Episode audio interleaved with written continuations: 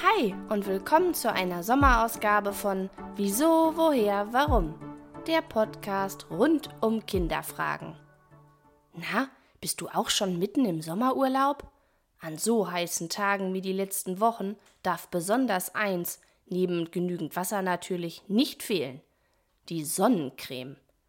Wie gut, dass es die mittlerweile zum Sprühen, zum Creme und in allerlei Variationen gibt. Aber brauchen Tiere eigentlich auch Sonnencreme? Oder können die gar keinen Sonnenbrand bekommen, wie wir Menschen? Das schauen wir uns heute mal genauer an. Zuallererst mal, ja, tatsächlich können auch Tiere einen Sonnenbrand bekommen. Das ist ähnlich wie bei uns Menschen, aber immer etwas unterschiedlich. Es gibt Menschen, die bekommen sehr schnell einen Sonnenbrand, und manche Menschen können stundenlang in der Sonne liegen, ohne sich zu verbrennen. So können Tiere, die zum Beispiel nur wenig Fell haben, schneller einen Sonnenbrand kriegen als Tiere mit einem dichten Fell.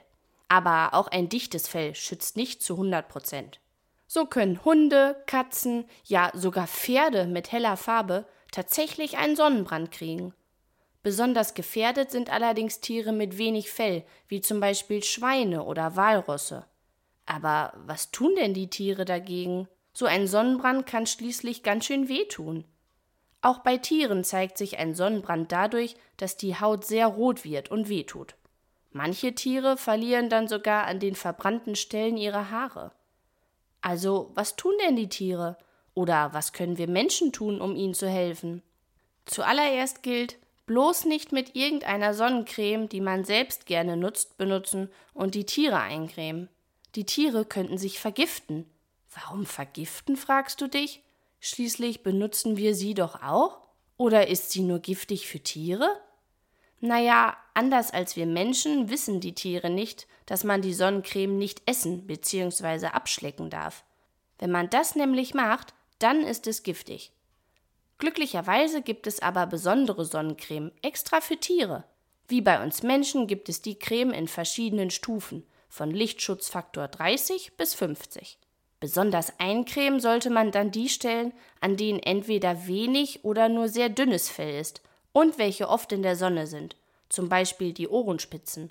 Da sich Tiere hin und wieder auch mal drehen oder herumwälzen, sollte man sicherheitshalber auch den Bauch und die Beine eincremen.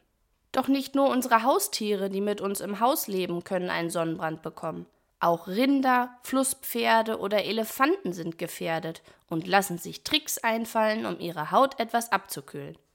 So wälzen sich zum Beispiel Elefanten gerne im Schlamm und die Flusspferde bevorzugen den Schatten an heißen Tagen.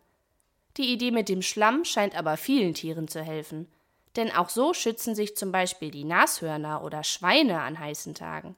Und Spaß macht es ihnen vermutlich noch obendrein. Wieder was gelernt. Also können auch die Tiere an solch heißen Sommertagen einen Sonnenbrand bekommen. Solltest du also vielleicht ein Haustier mit wenig oder hellem Fell haben, informiere dich doch mal über die Tiersonnencreme. Und natürlich musst du auch dran denken, dich selbst einzucremen. Sonnenbrand ist nämlich wirklich unangenehm. So, nun wünsche ich dir weiterhin einen schönen Urlaub mit ganz viel Sonne und freue mich, wenn wir uns nächsten Sonntag wiederhören. Bleib neugierig, deine Christina.